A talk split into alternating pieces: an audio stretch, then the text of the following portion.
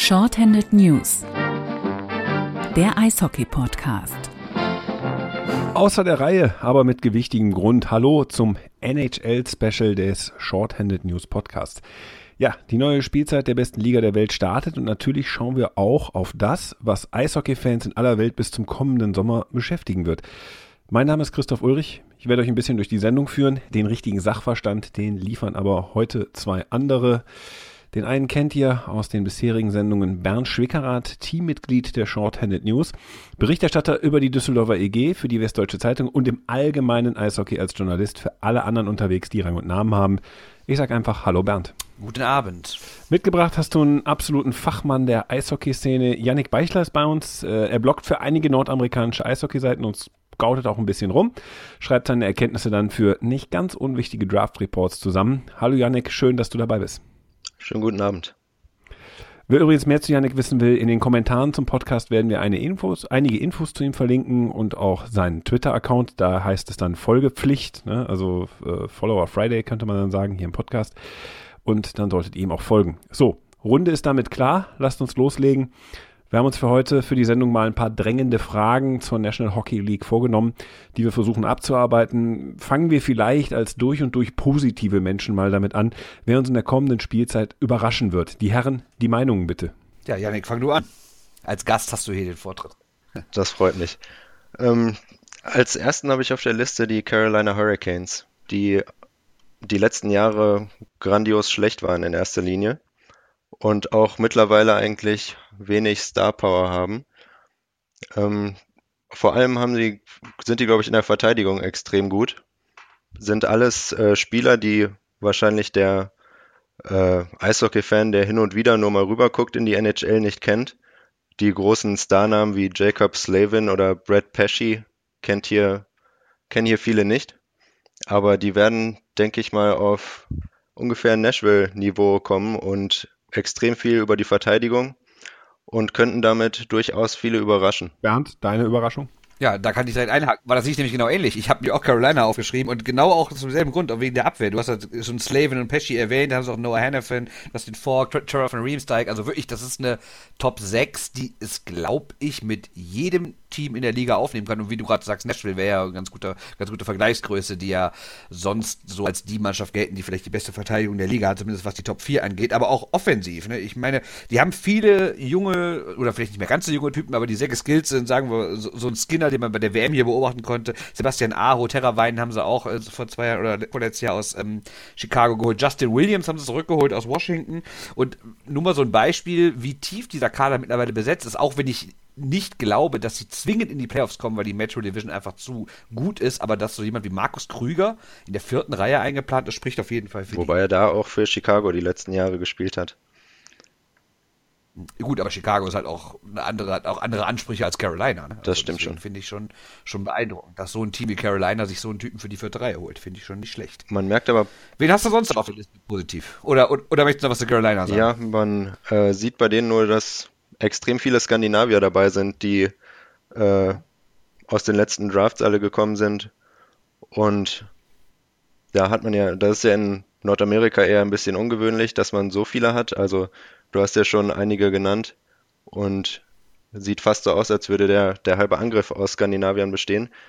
Und bei denen muss man einfach jedes Jahr immer wieder gucken, ob die es jetzt wirklich zu absoluten Topspielern schaffen oder für immer einfach ganz gute Europäer bleiben. Ähm, deshalb denke ich auch in diesem Jahr wird man sehen müssen, äh, wie weit es nach vorne geht. Aber mit der Verteidigung sollte durchaus einiges machbar sein.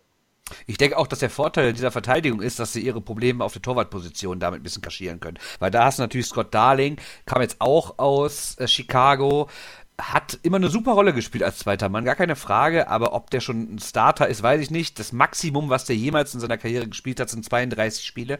Dieses Jahr wird er mindestens 60 spielen müssen, sagen wir mal so grob. Und ob er das kann, na, setze ich mal ein Fragezeichen hinter, aber mit der guten Verteidigung vor ihm muss er vielleicht auch gar nicht so überragend sein. Aber geh mal weg von äh, Carolina. Äh, Bernd hat ja schon gefragt, was habt ihr noch auf dem Zettel? Wer könnte noch überraschen? Ähm, zu, Nummer zwei auf meiner Liste wären die Winnipeg Jets, wo man sich genau andersrum als bei Carolina fragen muss, wie es mit dem Angriff so lange so schlecht laufen konnte. Also die haben zwei absolut überragende Angriffsreihen mit äh, Nikolai Ehlers und Mark Scheifele, Patrick Leine jetzt. Ähm, aber also hatten auch die sechs meisten Tore in der letzten Saison. Aber dafür die zwei, ähm, waren sie 27. in der Gegentorliste. Also haben noch mehr Gegentore bekommen, als sie geschossen haben. Ähm, was das Ganze natürlich extrem nach unten zieht. Aber da, also viel länger kann es eigentlich nicht schlecht laufen. Da würde es mich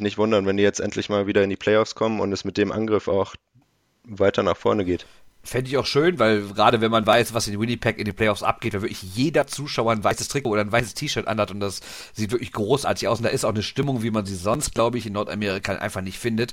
Das große Problem bei den Jets sehe ich halt auf der Trainerposition. Ich finde, Paul Maurice ist halt, boah, ich finde, der ist wirklich an der am unteren Ende der NHL-Nahrungskette angelangt. Und ich glaube auch, wenn sie es dieses Jahr wieder nicht schaffen, in die Playoffs zu kommen, dann sind seine Tage auch gezählt und ehrlich gesagt wird es dann auch Zeit. Also ich weiß, der Hockey News hat, glaube ich, schon vor zwei Jahren ähm, Winnipeg als das kommende Team bezeichnet. Irgendwie mal, da gab es mal so einen so Titel mit Meet Your Stanley Cup Champion 2020. Also darin ist es natürlich auch noch zwei Jahre hin, aber ähm, ich glaube, unter den Voraussetzungen aktuell werden sie zwar schon überraschen können, da gebe ich dir recht, das ist ein, auf jeden Fall ein Team, auf das man ein Auge haben sollte, aber ich glaube nicht, dass sie wirklich schon in der Lage sind, in zwei Jahren Meister zu werden und das liegt meiner Meinung nach auch am Trainer. Okay, Bernd, hast du, du bist jetzt eigentlich dran mit der nächsten Überraschung, die du auf dem Zettel hast. Wer wird positiv, wer wird positiv sein über jenseits derer, die man erwarten kann? Ja, für mich sind es die Dallas Stars, weil ähm, die haben in der vergangenen Saison ja noch nicht mal die Playoffs erreicht was bei der Star Power, die sie eigentlich haben, schon, schon ein Witz ist. Äh, und ich glaube, die werden dieses Jahr nicht nur die Playoffs erreichen, sondern ich glaube, die werden eine ganz große Rolle spielen und werden in ihrer Division vielleicht sogar ganz oben angreifen. Könnte ich mir zumindest vorstellen. Also da sehe ich eigentlich drei Gründe für, oder sagen wir mal vier. Grund eins ist, äh, Ken Hitchcock ist da für Lindy Ruff. Für Lindy Ruff halte ich als Trainer nicht so viel. Ken Hitchcock hat bei St. Louis jahrelang bewiesen, dass er die Abwehr äh, auf die Reihe kriegt. Das hat natürlich St. Louis auch ein bisschen anderes Spielermaterial als Dallas, aber das große Problem bei den Stars war die Abwehr und da ist Hitchcock meiner Meinung nach der richtige Trainer, um das hinzukriegen. Dafür hat er Mark Method geholt, der jetzt zwar auch nicht der absolute Weltklasse-Mann ist, aber ich glaube, das ist der richtige Partner für Jon Klingberg, der Schwede, der ja vor zwei Jahren so eine Breakout-Season hatte, wo er irgendwie 350 Tore in sieben Minuten geschossen hat und äh, ich glaube, dass dass, dass er Klingberg schön den Rücken frei halten wird, damit der sich wieder ein bisschen mehr auf die Offensive konzentrieren kann. Und dann äh, vorne natürlich Alexander Radulov, den sie ja äh, als Free Agent geholt haben, der ja nicht in Montreal verlängern wollte. Und ich glaube nämlich, dass Jamie Benn, der dieses Jahr wieder zurückkommen muss, Tyler Sagan und Alex Radulov, dass die drei, wenn die die erste Reihe bilden, und danach sieht es ja aus, vielleicht die heißeste Reihe der kompletten Liga werden können. Also ich sage, Dallas wird dieses Jahr auf jeden Fall in die Playoffs kommen und vielleicht sogar die Division gewinnen. Dazu kommt ja noch, dass sie die ganze Zeit äh, Torhüter-Probleme hatten und jetzt Ben Bishop aus äh, Tampa Bay geholt. Richtig, genau. Also damit haben sie, Das war der vierte Grund, den habe ich völlig vergessen. Ben Bishop haben ja, sie auch also noch. Also da haben sie eines der größten Probleme eigentlich hoffentlich gelöst. Ja. Ähm, wobei er auch in der letzten Saison so schlecht war wie seit vielen Jahren nicht mehr, hat nur, also nur 91 Prozent der Schüsse gehalten, was unter Ligendurchschnitt ist. Also muss man da auch sehen, wie, wie gut er sich dann in Dallas macht. Aber die werden, das stimmt, ja. also dass sie in die Playoffs kommen, davon gehe ich auch aus. Es hieß es natürlich auch Bishop sehr beleidigt gewesen, dass er von äh, Tampa nach LA getradet wurde und hätte irgendwie sich so ein bisschen irgendwie, es hätte so ein bisschen schleifen lassen, dass es daran auch vielleicht gelegen hätte, was natürlich nicht zwingend für ihn sprechen würde. Aber ich glaube, dass er dieses Jahr auch zurückkommen wird und, und vielleicht an seine alten Zeiten in Tampa anknüpfen kann. Könnte ich mir vorstellen.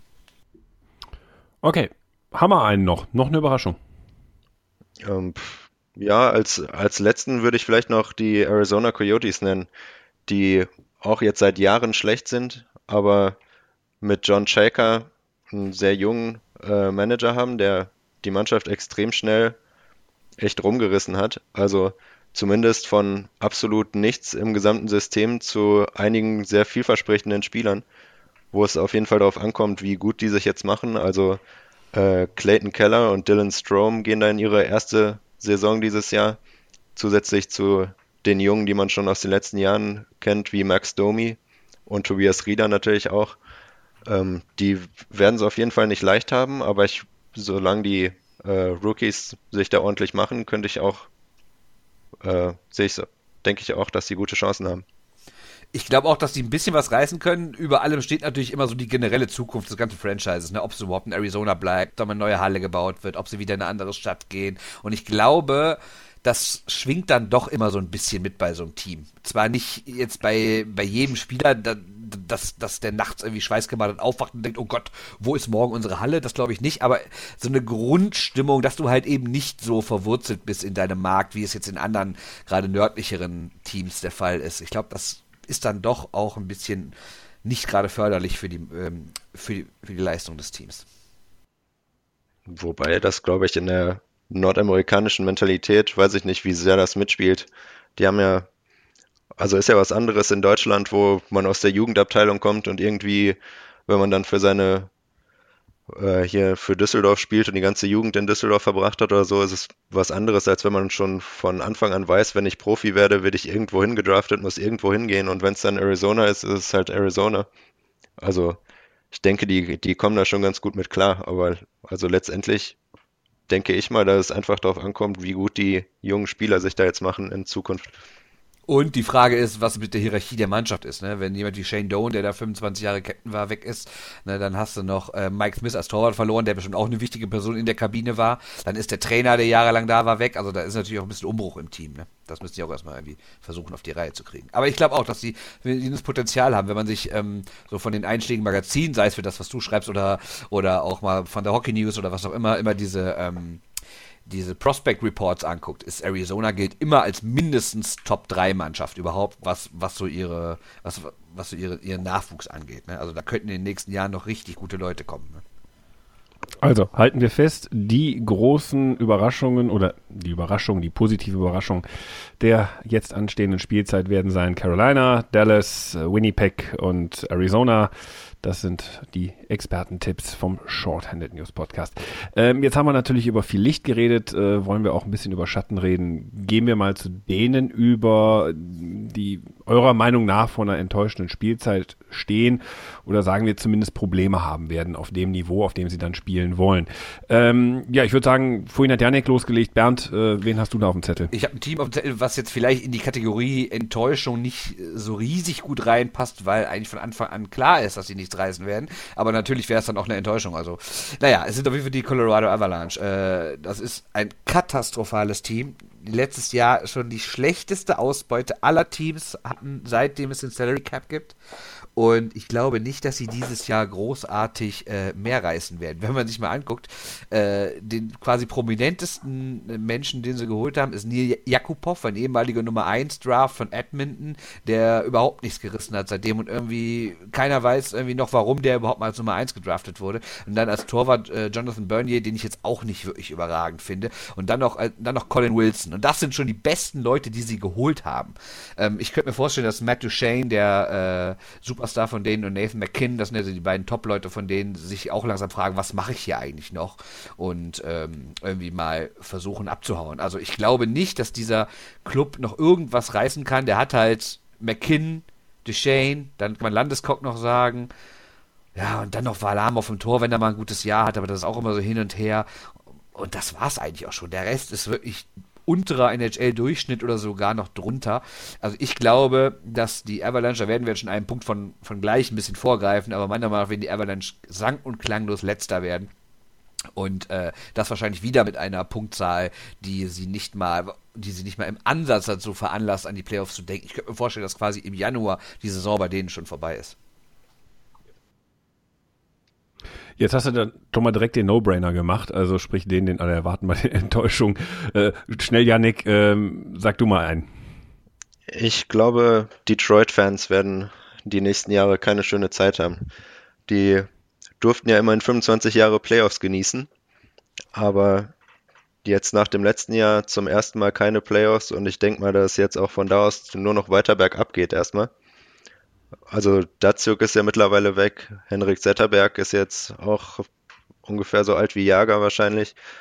Ähm, war noch letzte Saison der Topscorer mit 68 Punkten, aber äh, wie lange der das noch durchhält, weiß man auch nicht. Ansonsten gibt's Dylan Larkin als kleinen Lichtblick, der aber auch nur 32 Punkte in der letzten Saison hatte.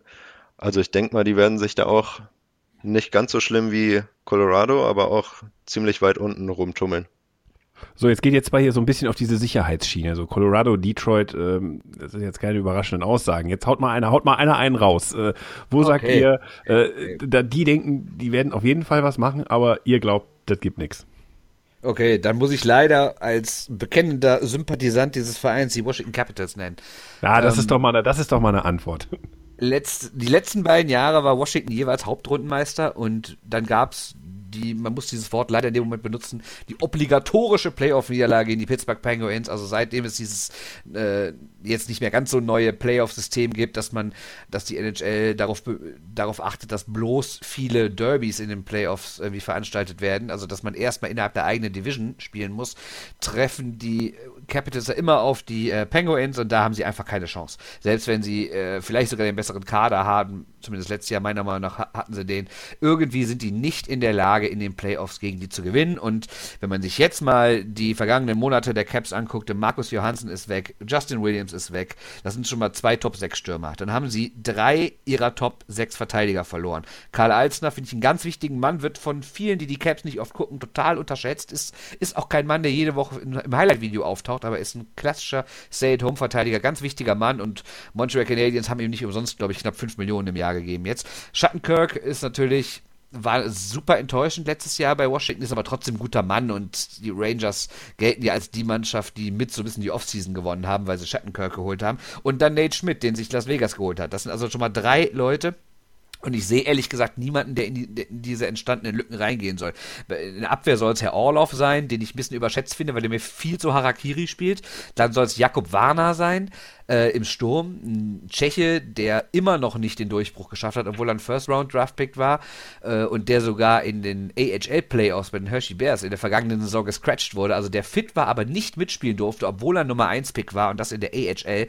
Naja, und dann in der Abwehr soll es noch Madison Bowie richten. Der hat es auch noch irgendwie nicht geschafft. Der soll jetzt mal den Sprung schaffen in die NHL, aber ich kann mir nicht vorstellen, dass die Caps wirklich was reißen. Natürlich werden sie in die Playoffs kommen. Wer Leute wie Backstrom, Ovechkin, Kuznetsov und sowas hat, der kommt kommt in die Playoffs, gerade mit Braden Holtby auch im Tor und noch Karl Alzner hinten. Äh, nicht Karl Alzner, mit John Carlson hinten. Also das sind natürlich immer noch Top-Leute und es wird auch für die Playoffs reichen. Aber die werden auf gar keinen Fall wieder die Hauptrunde gewinnen und ich glaube, die könnten sogar in den Playoffs direkt in der ersten Runde rausfliegen. Weil, dann kommt man noch zu einem kleinen anderen Problem, ist, wie ist Herr Ovechkin drauf? Der ist so beleidigt, dass er nicht mitfahren darf zu Olympia. Wer weiß, ob der überhaupt richtig Lust auf die Saison hat. Zu Olympia kommen wir gleich nochmal vielleicht. Ähm, ja. Ja, da spricht der enttäuschte Fan aus dir, ähm, der schon mit so einer pessimistischen Grundstimmung in die Saison geht. Ähm, Janik, wer jetzt, um den Sack dazu zu machen bei den möglichen Enttäuschungen, wer könnte dich enttäuschen? Bernd hat ja gerade schon Kevin Shattenkirk als äh, großen Königstransfer zu den New York Rangers angesprochen. Und ich würde einfach mal behaupten, dass der in New York weniger Erfolg haben wird als in Washington. Noch ähm, weniger. Das ist schwer. Ach, also so schlecht lief es ja gar nicht, zumindest in der regulären Saison. Ja, aber im Playoffs war Katastrophe. Ja, aber ich denke mal, dass äh, die Rangers, also die haben einfach auch im Moment keine überragende, keinen überragenden Kader mehr.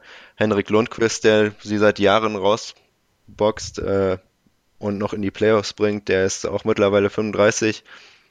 Ähm, hatte auch, hat auch keine gute Saison gespielt. Und also war in den Playoffs dann mal wieder erwartet gut, aber wer weiß, wie lange das noch durchhält. Dann haben sie mit Derek Stepan ihren ähm, Center der ersten Reihe nach Arizona abgegeben und haben jetzt einen äh, Philipp Chitil, einen Tschechen, der als 21. dieses Jahr gedraftet wurde, spielt jetzt in der zweiten Reihe mit Zuccarello und Rick Nash ähm, und hat im Trainingscamp da den äh, Sprung in den Kader geschafft. Und auf solche Leute verlassen die sich jetzt da haben generell nicht so eine Tiefe im Kader. Also wenn da die eine oder andere Verletzung noch kommt, denke ich, wird es schwierig für die Rangers. Ja, das sind die vier Enttäuschungen, die uns vielleicht äh, drohen oder die erwartet sind. Gut, Colorado habt ihr gesagt äh, und Detroit, ähm, ihr habt äh, New York erwähnt und Bernd gesteht ein, dass sein Lieblingsteam, die Washington Capitals, vielleicht dieses Jahr dann noch schlechter abschneiden, als sie das in den Vorjahren eh schon getan haben. In den Playoffs, nicht von der Hauptrunde reden. Die NHL hat ein neues Team. Las Vegas Golden Knights sind die Nummer 31 in der Liga Ich habe Geschichte studiert und ich kann mich nicht erinnern, dass mir in diesem Studium jemals goldene Ritter über den Weg gelaufen sind, die eine bedeutende Rolle in der Weltgeschichte gespielt haben. Äh, zumindest in der Bezeichnung. Äh, Bernd hat dieses Studium auch gemacht. Äh, kannst du dich daran erinnern, dass wir irgendwann mal goldene Ritter hatten? Ehrlich gesagt nicht. Äh, aber das liegt natürlich daran, dass der, dass der Chef, dessen Name mir gerade peinlicherweise gar nicht einfällt, der Besitzer, äh, dass der so eine Verbindung hat zum, zum Militär in den USA und deswegen unbedingt äh, den Namen nehmen wollte, weil er in eine, weil eine Akademie auch ein also anders auch so eine Akademie, wo die, wo die, wo viele Soldaten sind, deren Sportteams heißen auch so ähnlich und deswegen wollte der das machen.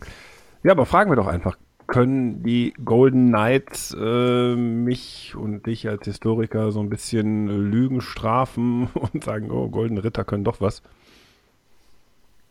Ich glaube nicht. Also ähm, ich bin auch überhaupt nicht davon überzeugt, was die da beim Expansion Draft gemacht haben. Also für alle, die es nicht wissen, die, ähm, die kamen ja nicht in die Liga und äh, mussten sich irgendwie wild ein Team zusammenkaufen, sondern es gab ja den Expansion Draft, den gibt es halt immer in US-Sportligen.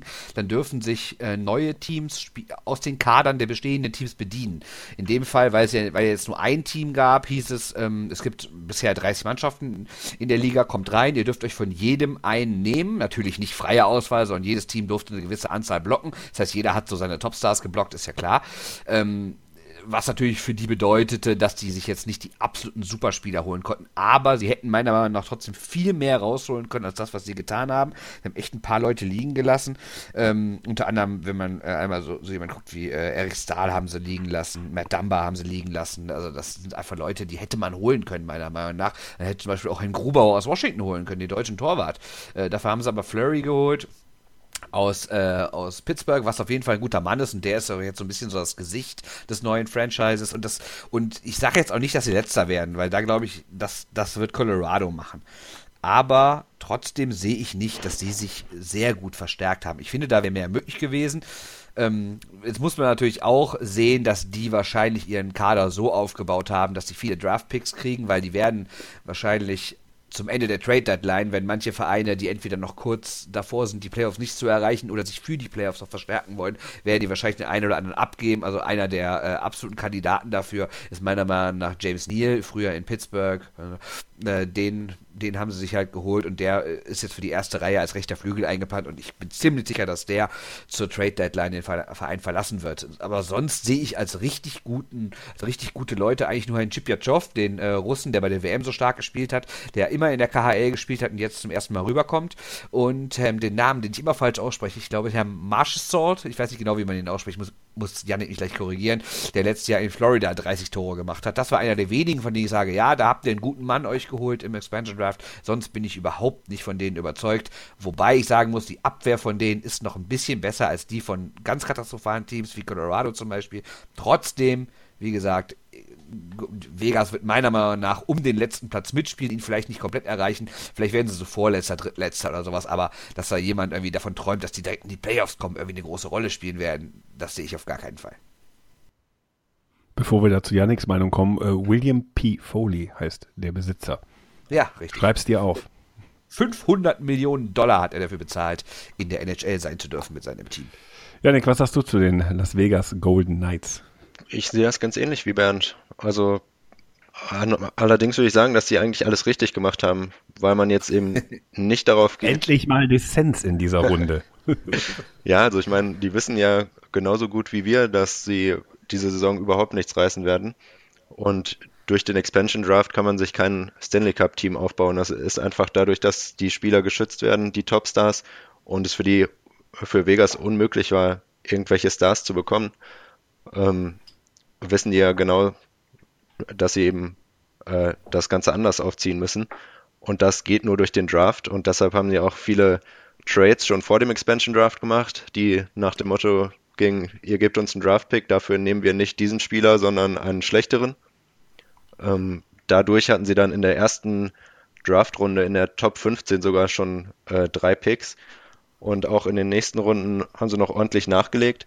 Also wenn man sich deren äh, Prospect-Liste anguckt, dann sind die da jetzt nach einem Jahr ganz weit oben dabei. Und ich denke mal, dass das einfach die nächsten Jahre noch so weitergehen wird. Und früher oder später werden die dann aber, wenn diese ganzen jungen Spieler dann in die NHL rücken, ähm, wird es wahrscheinlich nach oben gehen. Allerdings würde ich auch anders als Bernd sagen, dass Colorado, so schlecht sie auch letzte Saison waren und wahrscheinlich auch immer noch sind, durchaus noch besser sein können als Vegas. Außer wenn da jetzt die ganzen goldenen Ritter sich freuen und sagen, wir sind die ersten Vegas-Spieler aller Zeiten und wir zeigen denen jetzt mal, wie man Eishockey spielt. Weiß man natürlich nie, wieso Motivation da reinspielt, aber ich gehe stark davon aus, dass sie letzter werden. Und der erste 31. der NHL-Geschichte. Aber ich muss noch kurz was zu, zu, zu den Draftpicks sagen. Du hast recht, die hatten drei in den ersten 15, was man nicht vergessen darf. Einen hatten sie eh. Das heißt, die haben aber trotzdem obwohl sie ja mit jedem Team verhandeln konnten und quasi jedes Team die Pistole auf die Brust hätten setzen können, haben sie nur zwei weitere Erstrunden-Picks gehabt. Und das ist mir ehrlich gesagt zu wenig dafür, dass sie eine Riesenchance hatten und sie hätten auch bessere Free Agents verpflichten können. Also ich finde nicht, dass George McPhee so einen Riesenjob gemacht hat, wobei man sagen muss, in seiner Zeit in Washington, vorher hat er natürlich großartige Leute gedraftet, wie halt jemanden wie Ovechkin, Backstrom und Kuznetsov. Also der Mann weiß, wie man Top-Leute draftet, so ist es nicht. Aber ich finde trotzdem, er hat Sachen liegen lassen. Weil dass er jetzt viele gute äh, Talente hat, das war ja gar nicht alles möglich. Weil wenn, man, wenn, wenn du mit jedem Team verhandeln darfst und du bist natürlich automatisch weit unten und du wirst nächstes Jahr auch weit unten sein, klar werden die einen guten Prospect-Haufen haben. Aber ich finde trotzdem, dass sie Sachen haben liegen lassen. Aber grundsätzlich, sie werden definitiv das beste Expansion-Team aller Zeiten sein. Also es, wir reden ja nicht mehr über Zeiten wie früher, wo da wirklich nur Abfall für, die, für diese neuen Teams äh, da waren. Also wenn man sich allein mal die Verteidigung anguckt, da sind natürlich schon ein paar Leute, die Eishockey spielen können. So ist es jetzt nicht. Ne? Ihr habt das jetzt sehr, ihr habt das jetzt sehr sportlich betrachtet. Ähm, gehen wir doch mal davon weg. Äh, Las Vegas als Standort. Glaubt ihr, das funktioniert langfristig? Gute Frage. Also, die sind ja fest davon überzeugt und die, bevor es überhaupt feststand, ähm, dass die Mannschaft nach Vegas kommt, wurden ja schon Dauerkarten verkauft. Also quasi, um der Liga zu zeigen, hier, wir haben schon, wer weiß wie viele Dauerkarten verkauft, wir haben die Fans, wir haben Leute, die Eishockey in Vegas sehen wollen, das wird funktionieren. Und es scheint ja geklappt zu haben. Allerdings, wenn man nach Arizona guckt und auch viele der ähm, anderen Expansion-Teams aus den letzten Jahrzehnten, da läuft es bei einigen nicht so gut. Und es sind letztendlich immer dieselben, die jedes Jahr ihre Halle ausverkau ausverkauft haben für jedes Spiel und immer dieselben, wo die Halle leer ist. Und ich könnte mir vorstellen, dass da diese ganze Euphorie auch schnell wieder verfliegt. Könnte ich mir auch vorstellen, das große Problem, was ja viele Leute mit Las Vegas verbunden haben, also es gab ja noch nie ein Team aus den großen vier Sportarten in Las Vegas, weil alle immer gesagt haben, das Problem ist, natürlich kannst du schaffen, weil die Halle ist ja direkt da an diesem berühmten Boulevard.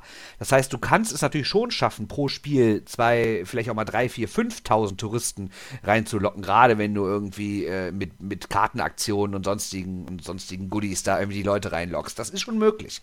Und es werden, glaube ich, gerade in den ersten Saisons auch viele Auswärtsfans Fans kommen. Also gerade sowas wie Toronto, Montreal, die halt Fans überall haben, die werden wahrscheinlich die ganze Arena da fluten und mehr oder weniger ein Heimspiel haben.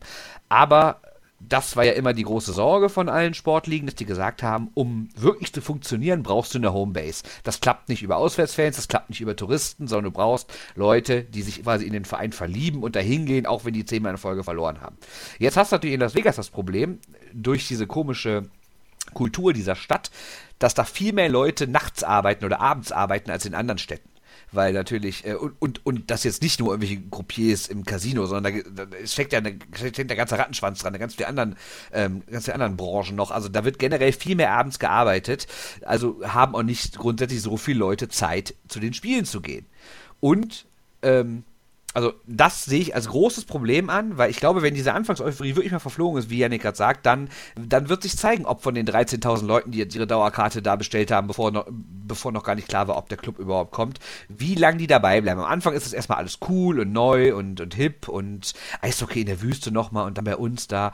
Äh, warten wir mal drei, vier, fünf Jahre ab, wenn die nämlich wirklich nicht oben mitspielen. Dann äh, wird es nämlich schwierig. Das heißt ja auch immer, Las Vegas ist eine Stadt der Gewinner, was natürlich nicht stimmt, weil die meisten Leute ja ihr Geld verlieren, sonst würden die Casinos ja nicht überleben überleben. Aber grundsätzlich hat sie ja so einen Imagegewinner. Und ich glaube nicht, dass sich so eine Stadt in dieser Glitzerwelt, wo Superstars ihre Konzerte geben, wo Shows ohne Ende stattfinden und sowas, dass, die, dass, dass da Leute wirklich ähm, Erfolg haben können, die ein Verliererteam anbeten. Und das, äh, anbieten, nicht anbeten. Und deshalb, äh, also es wird es steht und fällt einfach mit dem Erfolg. Wenn die keinen Erfolg haben, dann wird es, glaube ich, ganz schwierig für die. Und für die NHL, noch ganz kurz ein anderer Bogen, äh, ist ja das große Problem, was vielleicht viele hier nicht wissen, ist, dass Sportwetten oder generell Wetten total verpönt sind in den USA. Also es gibt da nicht so eine Wettkultur wie bei uns oder gerade oder in England oder sowas. Ne? Ähm, und deshalb hat die NHL auch immer totale Sorge. Also es gab, es gab diesen einen Satz von einem NHL-Offiziellen, ich weiß gar nicht, wer es war, könnte Bill Daly, der Vize-Commissioner gewesen sein, der sagte, äh, wir haben so Sorge äh, vor Bildern, dass da Leute Leute auf dem Oberrang sitzen mit ihrem Wettschein in der Hand und irgendwie aufs nächste, nur aufs nächste Tor setzen und gar nicht am Spiel interessiert sind. Das hat in den USA, gerade hat das irgendeine moralische Komponente. Wetten ist da irgendwie nicht beliebt. Und in Las Vegas ist es ja erlaubt, als einer der wenigen Standorte. Es ist ja sehr föderal in den USA. Und da ist es erlaubt. Deswegen hat die NHL totale Angst, dass jetzt da groß gewettet wird auf die Spiele. Und das wollen die davon weghalten, weil das hat für die irgendwie so einen anstößigen Ruf. Deshalb sind wir mal gespannt, weil wenn irgendwelche Wettanbieter, die in Europa schon dick im Fußball drin sind zum Beispiel, auf einmal auf die Idee kommen, groß in Las Vegas in NHL einzusteigen, wird nämlich das die Liga auch nochmal interessieren. Bis dahin ist aber eine schöne Touristenaktion. Das glaube ich auch. Attraktion natürlich. Also Las Vegas klingt auch nach ein bisschen Charme, ein Team, das verliert in einer Stadt, die nur Glamour produzieren will und Glanz und Gloria, ähm, so mit ausgebeutelten Hosen, so das letzte Geld verzockst du dann beim Eishockey in der Wüste. Ähm, wird sicher spannend, wie es mit denen weitergeht. Jetzt waren wir gerade bei einem Rookie-Team, ähm, jetzt gehen wir mal in die Spielerabteilung äh, in derselben Kategorie, äh, in der gleichen Kategorie, muss man sagen. Auf welche Rookies werden wir uns freuen? Können, dürfen, müssen? Ähm, es gibt natürlich wie immer die großen Namen, die Top Draft Picks aus diesem Jahr, die auch beide geschafft haben, ins Team zu kommen, nämlich Nico Hischi in äh, New Jersey, der erste Schweizer, ähm, der es geschafft hat, als erster gedraftet zu werden, und dahinter der Kanadier Nolan Patrick, der jetzt in Philadelphia spielt. Allerdings gibt es dieses Jahr nicht so einen absoluten Superstar wie Conor McDavid oder ähm, Austin Matthews, wo, wo man einfach weiß, die werden die Mannschaft sofort voll nach oben pushen. Und diese ganzen interessanten Rookies, die spielen jetzt eben in ziemlich schlechten Mannschaften. Deshalb, also auch ein Brock Besser in Vancouver, der letzte Saison schon gut war, oder äh, Tyson Jost in Colorado, der wird seine Chance da bekommen, weil die Mannschaft so schlecht ist, aber hat eben auch niemanden um ihn rum, der, sich unter, der ihn unterstützt. Deshalb würde es mich gar nicht so wundern, wenn es da irgendwer aus einer anderen Mannschaft wird. Zum Beispiel Kayla Yamamoto, der ähm, gerade als 22. in diesem Jahr gedraftet wurde und in Edmonton überraschend ins Team gekommen ist und da jetzt eben in der Mannschaft von Conor McDavid und Leon Dreiseitel in der zweiten Reihe spielt und auch in, den, in der Preseason jetzt schon fünf Tore und sieben Punkte in fünf Spielen gemacht hat. Der hat eben einfach Spieler um sich, um sich rum, die ihn auch besser machen und ihm die Möglichkeit geben, da der äh, Top-Rookie zu werden in diesem Jahr. Und ich habe deshalb auf, würde nicht unbedingt auf die großen Namen aus den schlechteren Mannschaften wetten. Mal, wenn ich aber eine Frage stellen darf, Janik, du bist ja Experte für Rookies, äh, bist ja auch selbst Scout und, und schreibst so Sachen mit über junge Leute. Äh, was ist eigentlich von Jesse Puljujärvi zu erwarten? Ich meine, den hat man vor zwei Jahren hier in Düsseldorf bei in der CHL gesehen, als er noch äh, für, für Carpet hat glaube ich, gespielt, ne? Und alle sagten damals, boah, guck dir den an, der ist irgendwie 17, ist jetzt schon zwei Meter groß und absolut. Das war Carpet Olun. Ja, genau, genau. Toko war die andere Mannschaft und das war eine Rentnertruppe. Richtig, genau. Und ähm, absolut das super Stickhändler, gerade für seine Größe. Dann ist er ja gut gedraftet worden. Ich habe auch Top 5, ne, wenn mich nicht alles täuscht, letztes Jahr.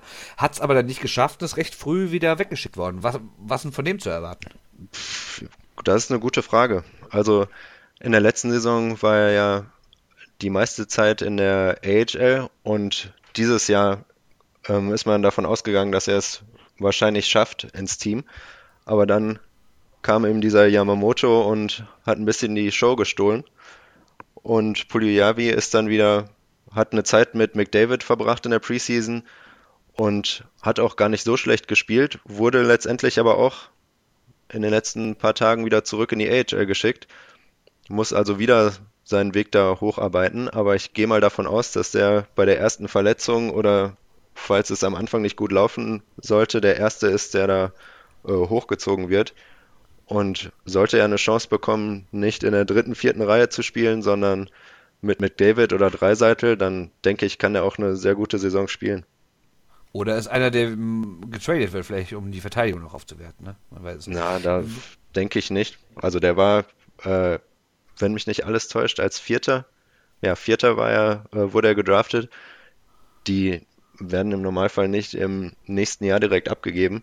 Und Edmonton hat ja in den letzten Jahren einige, also Taylor Hall zuletzt abgegeben, Jordan Eberle abgegeben. Und ich glaube nicht, dass sie da direkt wieder weitermachen wollen. Und die wissen auch, wen die in Puliavi haben und dass der Talent hat. Also ich denke mal, der wird da durchaus seine Chance bekommen dieses Jahr.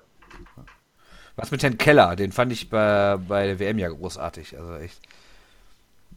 Ja, der, also da gehe ich auch davon aus, dass der nicht schlecht aussehen wird. Allerdings spielt er eben bei Arizona und ist einer dieser Jungs, wo man gucken muss, ob er jetzt schon bereit ist, da die äh, einer der Leader zu sein und einer ähm, der großen Stürmer zu sein, der da die Tore schießt.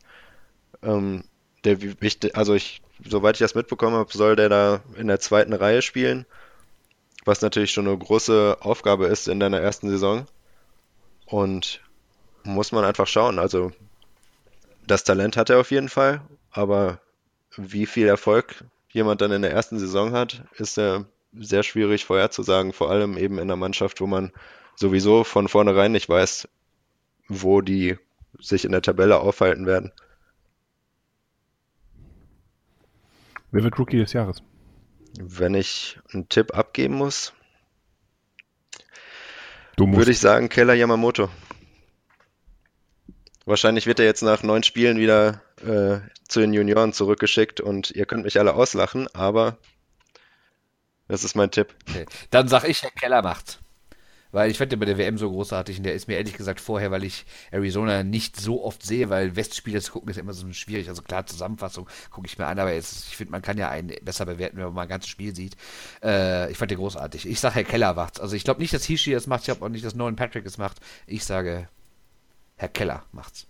Ich würde als Vancouver-Fan und wo ich auch viel über Vancouver schreibe natürlich gerne sagen, dass Brock besser macht, denn in der letzten Saison schon äh, am Ende neun Spiele gemacht hat, vier Tore und jetzt in der Preseason hat er wieder äh, vier Tore und sieben Punkte in fünf Spielen gemacht und soll da in der möglicherweise in der ersten Reihe spielen. Allerdings ist Vancouver leider auch echt schlecht, muss man ehrlich so sagen. Grottenschlecht sind die. Na, also ich glaube, die sind einfach. Warum hattet ihr die denn vorher nicht bei den Enttäuschungen? Na, weil die ich, also die, weil die genauso eine Enttäuschung sind wie Colorado, da weiß man einfach, dass sie schlecht sind. Wobei die auch. Aber Colorado habt ihr jetzt schon mehrfach draufgehauen. Ja, aber die, ja, so die haben es auch verdient. Schlecht sind. Die würden wahrscheinlich in der DL absteigen. Das geht nicht. Ach so, danke. vielen, vielen Dank für die Info. Ich, ich, ich wollte es nur sagen, nicht so. Vielen Dank. Oh, jetzt ist er beleidigt. Nein, mach weiter einfach. So, wir kommen ja jetzt, ne? Machen wir einfach weiter. Machen wir ein neues Thema auf. Äh, springen wir mal so 25 Jahre weiter, also so in Bernds Altersklasse. Ähm, selbst deutsche Boulevardzeitungen haben über den neuen Vertrag in Calgary berichtet. Jetzt sollte so ziemlich jeder wissen, von dem ich rede. Jaromir Jager, 45 Jahre alt, Eishockey-Legende, ähm, aber in einer Liga, in der man mit 30, glaube ich, fast schon zum uralten Eisen gehört. Äh, die Diskussion läuft, ja, kommen wir später drauf. Sicher eine Verpflichtung, die sportlich sicherlich durchaus diskussionswürdig ist. Ähm, so gerne wir doch alle Jaromir Jager weiterhin auf dem Eis sehen und uns fragen, wie lange kann das noch gehen? Aber äh, ist das, ist diese Verpflichtung sinnvoll gewesen? Absolut.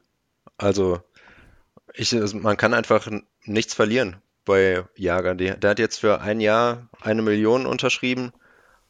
Und wenn er gut ist, dann ist er gut und wenn nicht, dann halt nicht. Also da gab es wirklich absolut nichts zu verlieren. Ich habe mir nur eher noch gedacht, dass der Grund, warum er so lange keinen Vertrag hatte, wäre, dass er äh, nach Europa gehen, Olympia spielen und danach mit äh, 57 nochmal wiederkommen will. Aber also ich finde es super. Wenn ich das mal einwerfen darf, für mich ist das zum Beispiel eine Option als DEG-Fan, ähm, egal wie du zu Calgary stehst, aber Jager findet eigentlich jeder cool, das ist so der Konsensspieler in Europa. Ähm, so ein Calgary-Trikot bei der DEG, rot-gelb mit Jager hinten drauf, hat Charme. Ähm, da kann man Geld mit verdienen mit dem Namen. Das ist auch nochmal so ein Punkt.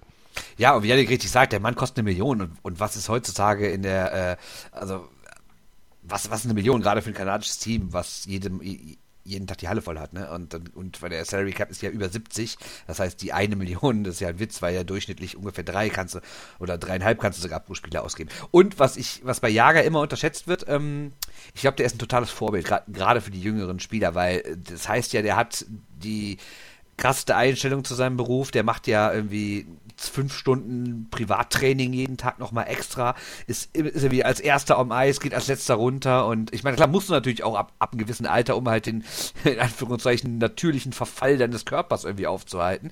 Äh, klar, der Mann ist jetzt 45 geworden, Deshalb muss er natürlich auch mehr tun und das tut er auch. Jetzt ist natürlich die Frage, äh, es wurde letztes Jahr einmal gesagt, er hätte Huberdeau und äh, Barkov in Florida besser gemacht. Ist natürlich die Frage, ob die beiden nicht auch schon sehr gut waren und ihn quasi mit durchgeschleift haben, weil er hat natürlich überhaupt kein Tempo mehr. Er hat allerdings seinen Körper, er hat eine unglaubliche Reichweite mit seinen langen Armen, seinem langen Schläger und kann deswegen den Puck halten wie kaum ein anderer und abschirmen durch seinen Körper, seine Erfahrung, sein Stellungsspiel, alles. Das macht er natürlich großartig. Die Frage ist, ob das nicht irgendwann zu wenig wird, was er anbieten kann, gerade in diesem Spiel, was immer schneller wird, was immer mehr auf Tempo geht und auf, auf, auf Gegenstöße, auf, auf, auf schnelle Pässe und sowas, ob er das immer noch so mitmachen kann. Ich finde, in Überzahl ist er immer noch ein überragender Mann kann wirklich, also wenn das Spiel statischer ist, ne, dann ist er immer noch überragend, aber es wird irgendwann vielleicht auch ein Stück zu schnell für ihn. Wenn man jetzt mal sieht, er hat natürlich äh, letzte Saison auch dann schon mal 20 Punkte weniger gescored als in der Saison davor. Also von 66, 2016 ist er runtergegangen auf, auf 46. Naja, sagen wir mal, dieses Jahr wäre, glaube ich, schon sehr, sehr zufrieden, wenn er nochmal an 46 rankommen würde. Ne? Und ob das dann reicht, um in der ersten Reihe zu spielen, bei einem Team wie Calgary, was ja durchaus Ambitionen hat, eine richtig gute Rolle zu spielen, weiß ich nicht. Wobei man da auch noch äh, sagen muss, der hatte in der Saison 13, 14 67 Punkte, also ungefähr äh, wie zwei Jahre später, hatte dann zwischendurch in 57 Spielen auf einmal nur noch 29, ist dann mit äh, was war's, 43, 44 nach Florida gegangen und macht auf einmal wieder 66 Punkte. Also vielleicht wird er auch einfach wieder Topscorer jetzt diese Saison.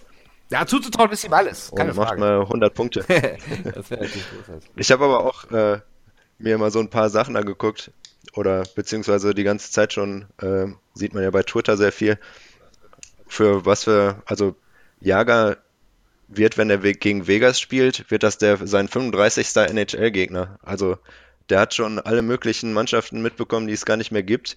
Calgary ist seine neunte Mannschaft.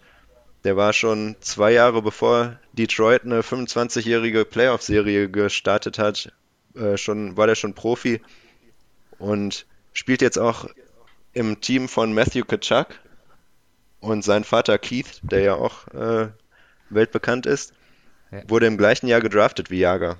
Und der Sohn war da noch gar nicht geboren und jetzt spielen die zusammen. Also zumindest für coole Geschichten und ein bisschen Attraktivität für die Mannschaft lohnt sich der Transfer schon. Ja, es ist, es ist, auch für die Liga Gold wert, muss man sagen, weil der einfach auch sympathischer Typ ist. Ich, also wie Christoph Ebrich sagt, es gibt ja, glaube ich, niemanden, der den nicht leiden kann. Ist jetzt auch nicht jeder zwingend der größte Fan, aber ich kenne niemanden, der sagt, ach, hör auf mit Jager, der nervt. Und äh, äh leider habe ich jetzt die Zahlen nicht mehr gefunden. Ich hatte nämlich auch so daran anschließend, was du gerade gesagt hast, so eine lustige Zahl gefunden. Ich glaube, ich weiß nicht mehr genau, wie es war, aber mehr als 30 oder 40 Prozent der aktuellen NHL-Spieler waren nicht mal geboren, als Jager sein erstes Spiel gemacht hat. Das ist ein schöner Angang, Bernd, ähm, um vielleicht das Thema Jager zuzumachen, aber direkt zum nächsten zu kommen. Ähm, weil ich habe es ja schon erwähnt, du hast es jetzt auch gerade erwähnt, die NHL wimmelt immer stärker von jungen Spielern, teilweise unter 20 knapp drüber, die schon Führungsaufgaben übernehmen. Äh, in der Süddeutschen Zeitung ist die Frage aufgeworfen worden, ob Sidney Crosby von Pittsburgh Penguins mit dem bezeichnenden Spitznamen The Kid mit seinen 30 Jahren jetzt eigentlich noch der überragende Spieler der Liga sein kann, einfach nur aus Altersgründen. Ähm, oder ob ihn äh, in dieser Saison andere den Rang ablaufen werden. Äh, Beispiel Conor McDavid. Ähm, in wessen Liga ist das noch? Ist das die Liga der jungen Spieler, wo jetzt wirklich eine ganz junge Generation, halb so alt wie ein Jaromir Jager, dem Spiel den Stempel aufdrücken wird? Glaube ich schon. Allein schon, weil sich das Spiel halt so gewandelt hat. Also egal mit wem man spricht, also kann man auch mit Leuten hier in Europa sprechen. Oder ich habe bei der WM ja mit sehr vielen Leuten darüber gesprochen. Äh, unter anderem ähm, mit Herrn Nylander von, ähm, von Toronto, mit Nikola Ehlers habe ich lange gesprochen, von Winnipeg. Und die haben alle gesagt, äh, ist das Wichtigste, was es aktuell gibt, also wenn man das ganze Skillset anschaut, sei es äh, Technik, Härte, Taktik, Schusskraft, Schnelligkeit, das Wichtigste ist die Schnelligkeit, definitiv. Also das Spiel wird immer schneller, es wird immer schneller gepasst, immer schneller gelaufen, äh, die Taktik muss immer schneller gerafft, äh, ähm, ver verstanden und umgesetzt werden. Und, und wenn man mal guckt, diese ganzen Top-Leute, die jetzt so in den letzten zwei, drei, vier Jahren gekommen sind und mittlerweile sich so aufmachen, so die besten Spieler zu werden, sind alle feilschnell. Ich glaube, der Einzige, der eine Ausnahme ist, ist Leon Dreiseite. Aber sonst, äh, ich meine, wenn man sich mal McDavid anguckt, klar, der kann alles, aber besonders natürlich alles kann er dreimal schneller als alle anderen. Und das finde ich großartig. Da kommt auch nochmal Kayla Yamamoto, der ja mein überragender Tipp für den Rookie des Jahres war, ins Spiel. Der ist nämlich auch so ein Typ, der einfach absolut kein klassischer nordamerikanischer Eishockeyspieler ist mit 1,73 und 70 Kilo. Der ist eben einfach schnell, gut mit dem Puck und das ist einfach alles, was zählt heutzutage. Diese John Scotts werden immer weniger, beziehungsweise gibt es mittlerweile überhaupt nicht mehr, die einfach nur aufs Eis kommen, um Leute umzuhauen und zu verprügeln was auch das Spiel meiner Meinung nach viel interessanter macht. Also stimme ich dir bei allem zu. Ja, also das wollte ich mich auch noch gerade sagen, das hatte ich nämlich vergessen wie ich das so sage, diese klassische Goon-Generation ist weg und da bin ich auch überhaupt nicht traurig drum, weil ich auch ein absoluter Freund bin von, von schnellem, technisch starkem Spiel. Also ich sehe tausendmal lieber einen Traumpass durch die Beine äh, oder irgendeine Aktion von so einem Magier wie Pavel Datsuk, der leider nicht mehr da ist und in der KHL spielt jetzt, sehe ich tausendmal lieber als irgendeinen blöden Faustkampf. Aber das äh, wird man natürlich aus dem nordamerikanischen Sport leider erstmal nicht wegkriegen können. Aber nochmal grundsätzlich, grundsätzlich zu Christophs Frage, ob es Crosbys oder McDavids Liga ist. Ich glaube, es ist noch Crosbys Liga, weil äh, McDavid einfach einfach noch nicht. Ähm, also McDavid hat zwar natürlich letztes Jahr äh, die Scoring die Scoring-Wertung gewonnen, die Art Roth Trophy mit 100 Punkten in einer Liga, in der in der der zweite noch nicht mal 90 hat, muss man natürlich auch mal dazu sagen. Und das mit 20 Jahren. Also der Typ ist absolute Weltklasse und wahrscheinlich jetzt schon der zweitbeste Spieler der Welt. Crosby ist allerdings meiner Meinung nach in den Playoffs, wenn es wirklich darauf ankommt, hat er einfach nochmal eine andere Qualität als McDavid. Mag auch an seinen Mitspielern liegen, an seinen Erfahrungen liegen, aber wenn man McDavid da gesehen hat, ähm, da war er dann, ich meine, er hat immerhin noch neun Punkte geholt, aber es waren jetzt bei weitem nicht mehr so weit mehr als äh, ein Punkt pro Spiel. Also da hat er noch ein paar Defizite, da ist Reiser dann ja quasi in die Rolle geschlüpft und war der beste Spieler in Edmonton, zumindest was Punkte angeht. Ähm, also da hat McDavid noch, noch ein bisschen Nachholbedarf. Das hat man auch 2015 gesehen, da ist er beim Memorial Cup, hat er dann auch im entscheidenden Moment auch nicht mehr so viel gerissen und selbst im OHL-Finale haben die seine Ari Otters das 1-4 verloren. Damals, da war er dann irgendwie im Finale, war er irgendwie nicht mehr da. Ähm, aber um noch einen anderen Namen mal, reinzu, äh, mal reinzubringen, ich finde, wer vielleicht noch besser ist als die beiden, obwohl schwer zu vergleichen, ist Erik Karlsson. Ähm, genau da wollte ich gerade drauf angehen, ja. weil ich habe die Frage war ein bisschen tricky von mir gestellt. Wir redeten ja nur über junge Spieler im Vergleich zu alten Spielern. Der ist ja genau dazwischen, altersmäßig. Ja, und ist definitiv der beste Verteidiger der Welt. Mit Drew Dowdy ist knapp hinter, aber ich finde, Carlson ist der Beste der Welt. Und äh, warum soll ein Verteidiger nicht auch mal der beste Spieler der Welt, also der insgesamt Beste der Welt sein? Und ich finde, der ist Früher galt der immer so als absolut offensivstark, der ist der Kapitän der Ottawa Senators, der galt früher so als absolut offensivstark und hätte die Verteidigung vernachlässigt, finde ich seit ein paar Jahren gar nicht mehr. Ich finde, der ist auf beiden Seiten des Eises einfach überragend und wer dieses, äh, wer die vergangenen Playoffs gesehen hat, da hat Carlson Ottawa ein absolutes Mittelklasse-Team, was meiner Meinung nach überhaupt nichts in den Playoffs verloren hat, hat der quasi alleine ins Halbfinale geführt, obwohl er dann sogar noch verletzt war. Also der Typ ist vielleicht sogar der beste Spieler der Welt. Ich würde so weit nicht gehen, dass ich den den besten Spieler der Welt nenne, aber bester Verteidiger ist er ohne Zweifel. Aber ich würde auch zu der Frage McDavids Liga oder Crosbys, da, da ist ja auch so ein bisschen so eine Marketingfrage, was die NHL angeht, weil viel dieses, viel mal über Rivalitäten geht und wir hatten jahrelang hier Crosby gegen Ovechkin und gerade wo Ovechkin jetzt immer schlechter wird, beziehungsweise tut mir leid Bernd für deine Capitals, aber äh, gerade aus der bester Spieler der Welt Konversation komplett raus ist, geht es irgendwie immer mehr in die Richtung McDavid gegen Matthews und auch Patrick mhm. Leine und Jack Eichel kommen da immer mehr in die Konversation. Also noch, klar, es ist auch Crosbys Liga, aber ich denke mal, dass es da ganz schnell geht, dass äh, McDavid, Matthews und die anderen Jungs da schnell übernehmen ich glaube, dass das wird vor allen Dingen interessant, wenn wirklich mal der Fall kommt, dass, da kommen wir nachher nochmal zu, äh, kanadische Teams in der Lage sind, einen Titel zu holen und wenn dann wirklich mal vielleicht äh, ein Finale ist zwischen Edmonton und Toronto, dann wird natürlich diese Nummer Matthews gegen McDavid ganz groß werden. Ne? Oder vielleicht vorher noch mit gegen Leine oder so. Also das ist ja lustig, dass die dass, dass viele von diesen jungen Top-Leuten jetzt bei kanadischen Teams spielen. Es war jahrelang eben nicht so, dass, sondern dass die alle eher in den USA unterwegs waren, sei es, sei es so jemand wie Jonathan Taze oder Tavares oder äh, Patrick Kane oder sowas. Die waren ja alle eher bei, bei den Ami-Teams. Und jetzt wechselt das so ein bisschen. Vielleicht natürlich auch, weil die kanadischen so schlecht waren, dass sie all diese Top-Talente jetzt draften konnten. Du hast gerade die Goons angesprochen. Generation Goon geht vom Eis. Ähm, ich will das einfach nur nochmal einwerfen, weil bei Netflix für den interessierten deutschen Zuschauer gerade die äh, Dokumentation ähm, Ice Guardians äh, online gegangen ist in diesen Tagen und sie ja auch so ein paar interessante Thesen zu äh, denen hat, die gerne mal die Fäuste schwingen auf dem Eis. Ähm, da unter anderem die These, äh, gerade Starspieler werden von Spielern geschützt, die auch mal gerne zu lang äh, das kann man ja auch kritisch sehen. Glaubt ihr, die Generation Gun ist wirklich vorbei oder wird man das immer brauchen im Eishockey? Ich denke mal, dass solange es nicht absolut streng bestraft wird mit äh, langen Sperren, wird es immer wieder Schlägereien geben.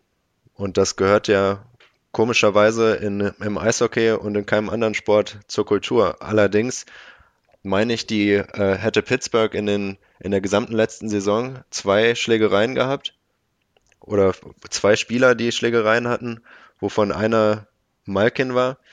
Und es geht einfach von Jahr zu Jahr immer weiter runter. Und Pittsburgh als zweifacher Stanley Cup-Sieger und wieder Mitfavorit für das dritte Jahr jetzt, ähm, schaff, haben gezeigt, dass es absolut ohne, ehrlich gesagt, absolut sinnlose Schlägereien geht.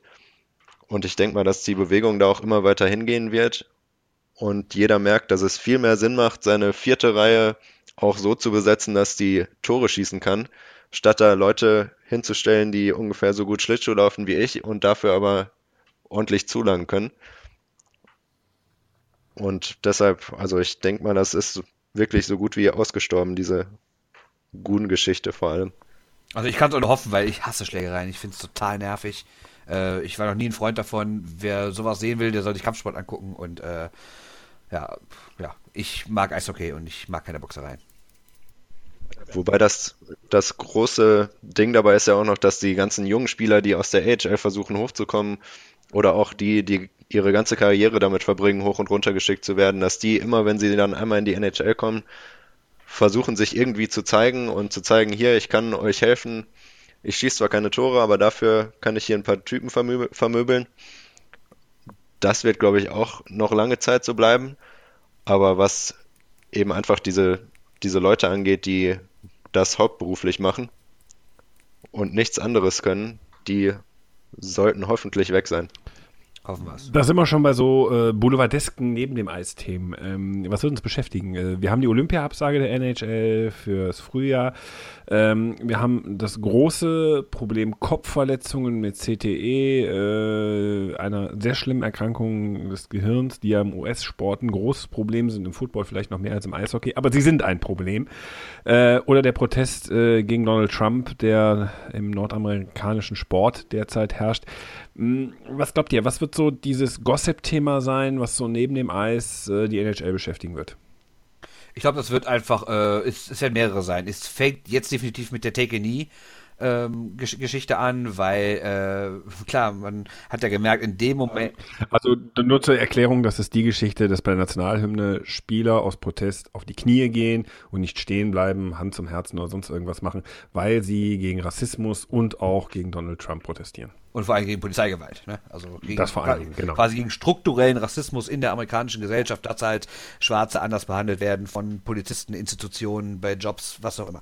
Ähm, ich glaube, das wird am Anfang jetzt nochmal ganz groß gefahren. Äh, ich finde es auch ein absolut blamabel, wie sich die NHL da gerade absolut äh, aktuell verhält. Jetzt gab es natürlich das große Problem, in dem Moment, wo Trump getwittert hat, dass er alle, ähm, wo er quasi alle ähm, Footballspieler, die sich daran beteiligen, als Hurensöhne bezeichnet hat, die rausgeschmissen werden sollten, war natürlich das ein Riesending und viele solidarisierten sich und an dem Tag, als es am heißesten gekocht wird, das Thema, hauen die Pittsburgh Penguins ein Statement raus, dass sie definitiv das äh, Weiße Haus besuchen werden als Meister, was ja vorher dann die ähm, Golden State Warriors, der Basketballclub, der Meister geworden ist, gesagt hat, wir kommen nicht.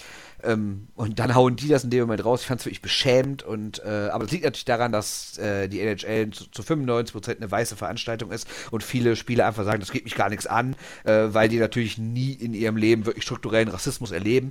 Ähm, ich finde, man muss nicht zwingend schwarz sein und man muss nicht von Rassismus betroffen sein, um gegen Rassismus aufzustehen. Und äh, ich verlange jetzt auch nicht von jedem einzelnen Spieler, dass er was tut. Finde ich überhaupt nicht. Jeder einzelne Spieler, der irgendwie sagt, ich möchte jetzt nicht so im Fokus sein, äh, ich konzentriere mich auf meinen Sport, finde ich total in Ordnung. Ordnung. Ich finde, da müsste was von der Liga kommen und von den Penguins hätte auch was kommen müssen. Äh, finde ich ganz, ganz schlimm, wie die sich verhalten haben. Aber ich glaube, das wird äh, uns für die nächsten Wochen und Monate noch begleiten. Und dann, je näher wir an Olympia kommen, wird halt über Olympia dis diskutiert. Und dann kommen vielleicht nochmal die Fragen auf. Äh, dann wird vielleicht auch mal wirklich geklärt, warum denn bei Olympia niemand dabei ist. Und das hat meiner Meinung nach nämlich nicht nur mit den Verletzungen zu tun, die sich Spieler da holen können, sondern es geht vor allen Dingen um Rechte die NHL äh, will ja immer noch von, vom IOC, vom Internationalen Olympischen äh, Komitee, will sie ja immer noch durchsetzen, oder äh, wollte sie zumindest durchsetzen, dass sie irgendwie mal Rechte hat an Szenen, die da passieren. Die haben ja gesagt, quasi, wir geben euch unser Personal, ist mal übertrieben gesagt, wir geben euch unsere Zirkuspferde, ihr filmt das, zeigt das, verdient damit Geld und wir kriegen da nichts für, das kann ja wohl nicht wahr sein. Und äh, solange diese rechte Sache nicht geklärt ist, ähm, wird das, glaube ich, schwierig, da eine Lösung zu finden, wobei die NHL ja jetzt schon angekündigt hat, 2020 in Peking wieder dabei zu sein, weil sie natürlich Interesse am chinesischen Markt hat. Aber bis dahin wird noch sehr, sehr viel passieren und vielleicht werden wir noch ein paar andere äh, Gossip-Themen haben. Janik, hast du eins? Wenn ich auch, ich würde nochmal bei Olympia ansetzen, weil ich da sehr cool fand von NBC, dem äh, Sender, der in den USA da national äh, Spiele überträgt, also quasi deren Sport 1 Version, wird in den, wird für zwei Wochen während der Olympischen Spiele äh, keine NHL-Spiele übertragen, was irgendwie als der Spielplan, äh, also als der Plan, welche Spiele gezeigt werden, als er zuerst veröffentlicht wurde, hat das keiner so wirklich gemerkt, aber es kam erst vor ein, zwei Wochen raus, dass es mal jemandem aufgefallen ist, dass die da scheinbar auch so einen kleinen Protest gegen gestartet haben. Und die NHL einfach aus allen Ecken von Spielern, von Fernsehsendern, von Fans irgendwie dafür fertig gemacht wird, nicht dahin zu gehen. Und sich einfach immer unbeliebter machen, weil es bei allem ja absolut nur um Geld geht. Das wird, denke ich mal, auch lange Zeit ein Thema sein, bis es dann danach vorbei ist und dann ja schnell Richtung Playoffs geht. Aber ich denke mal, Olympia wäre, wird auf jeden Fall das große Saisonthema neben dem Eis sein. Glaube ich auch. Also, äh, und, und, und NBC hat, hat sich mal nochmal als Punkt aufgeschrieben, man darf nicht vergessen, NBC ist der Olympiasender überhaupt in den USA. Äh, die haben Milliarden bezahlt für mehrere Spiele und ich glaube, die Zahl, die kolportiert wird, nur jetzt für die 18er Winterspiele in Pyeongchang in Südkorea, äh, soll 900 Millionen Dollar sein, die die dafür ausgegeben haben. Und natürlich ist dieses Miracle on Ice 1980, als die US-Mannschaft, die nur aus College-Spielern bestand, die russische oder die sowjetische Mannschaft, muss man ja sagen, damals geschlagen hat, immer noch so ein Mythos. Das gilt als einer der Top 5 Momente überhaupt im, komplett im amerikanischen Sport. Und natürlich denkt NBC, ja, mit Eishockey können wir auch was reißen. Und dann äh, haut die NHL den so äh, quasi vors Gesicht, indem sie sich hinfährt. Also NBC wird nicht nur diese während der Zeit der Olympischen Spiele keine NHL zeigen, warum sollten sie das auch tun, weil die derzeit ja Olympia zeigen, äh, sondern ich habe gehört, dass die sogar äh, wichtige Playoff-Spiele extra quasi ins Kabelfernsehen ihrer, die haben ja noch so, das ist ja eine ganze Senderfamilie und will noch irgendwie wichtige Spiele dann ins Kabel verlegen, um sich an der NHL zu rächen. Äh, ob das so wirklich ähm, passiert, naja, werden wir mal sehen. Ich habe noch einen ganz wichtigen Aspekt vergessen zu dieser Take-in-Sache äh, wenn ich den noch kurz anmerken darf. Da sind ja, ähm, es gibt ja von vielen Leuten, die sagen, ach, die sollen das, die sollen sich um Sport kümmern. Das hat doch alles gar nichts mit Sport zu tun, scheiß Politik und sowas. Ähm, okay, kann man haben, die Einstellung habe ich persönlich nicht, äh, kann man trotzdem haben, aber dann bitte ich bitte äh, auch darum, äh, keine Hymnen, keine Soldatenehrung und alles, weil das ist genauso Politik. Wenn Politik, dann bitte gar nicht und dann nicht anfangen mit irgendeinem Nationalismus-Scheiß und dann auf der anderen Seite aber sagen, nee, also Protest gibt es hier nicht, immer nur positiv äh, dürfen wir. Also, wie gesagt, ganz oder gar nicht. Wenn Hymnen, wenn Military Salute, wenn sonstige patriotische Kacke, dann auch bitte Protest.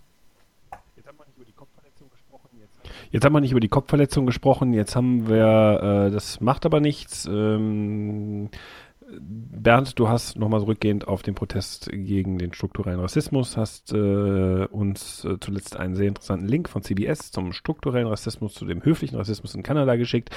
Äh, diesen Podcast werden wir verlinken, könnt ihr euch dann anhören und was die Kopfverletzungen auch in der NHL angeht, auch dazu werden wir ein paar Links liefern, die ihr euch dann im Nachgang zur Sendung äh, durchlesen könnt oder anhören könnt.